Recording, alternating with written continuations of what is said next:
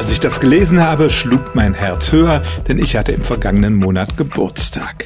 Forscher der Universität von Chicago haben vor ein paar Jahren Menschen statistisch untersucht, die älter als 100 Jahre waren und haben sich deren Geburtsmonate angeschaut. Und tatsächlich kamen sie zu dem Schluss, wer im September, Oktober oder November geboren wurde, hatte eine etwa anderthalb mal so große Chance, das magische Alter von 100 zu erreichen, als jemand, der im März geboren ist. Das deckt sich mit anderen Statistiken aus anderen Ländern. Auch da werden die Herbstgeborenen im Allgemeinen älter als die, die im Frühjahr geboren sind.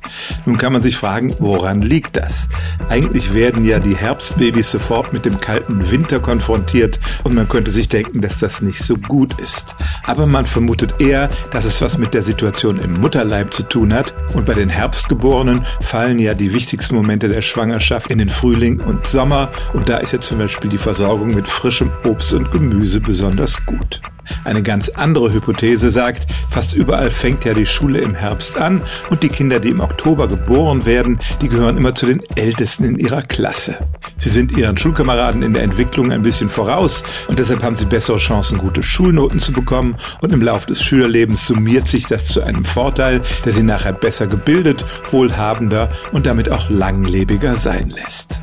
Letztlich sind das alles nur Vermutungen, denn das ist mal wieder so ein typisches Ergebnis, wo man einen statistischen Effekt hat, den man aber kausal nicht erklären kann. Aber es stimmt tatsächlich, herbstgeborene Menschen, insbesondere Oktoberbabys, haben eine leicht erhöhte Lebenserwartung und deshalb auch bessere Chancen, 100 Jahre alt zu werden. Stellen auch Sie Ihre alltäglichste Frage unter stimmt's at radio1.de.